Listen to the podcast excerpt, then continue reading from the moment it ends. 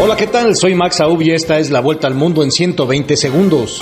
Combates decisivos siguen en Ucrania en el día 47 de la invasión rusa mientras Moscú nombraba a un nuevo comandante militar. Por su parte, el gobierno ucraniano afirmó que sus tropas mantendrían sus posiciones e instó a líderes occidentales y en particular Estados Unidos a hacer más.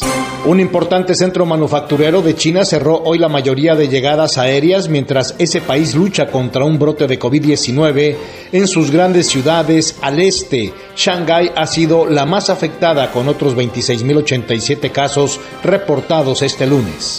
El mandatario centrista de Francia, Emmanuel Macron, y la ultraderechista Marine Le Pen parten de nuevo en campaña hoy para convencer a los electores que no votaron por ellos en la primera vuelta de la presidencial de cara a un reñido balotaje el 24 de abril. Con una muy escasa participación inferior al 20%, el presidente de México, Andrés Manuel López Obrador, obtuvo lo que se dice la mayoría de los votos en la polémica consulta de revocación para que prosiga su mandato hasta el 2024, está impulsada por él mismo y que no tiene validez jurídica.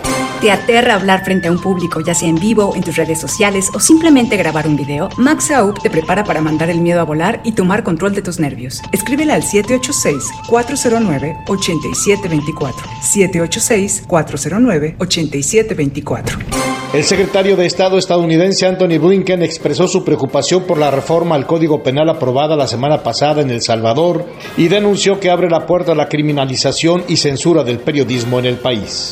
Una corte de Perú aceptó el pedido de la Fiscalía y levantó la detención domiciliaria impuesta al expresidente de ese país, Pedro Pablo Kuczynski, que vencía ayer en el marco de las investigaciones por el presunto delito de lavado de activos.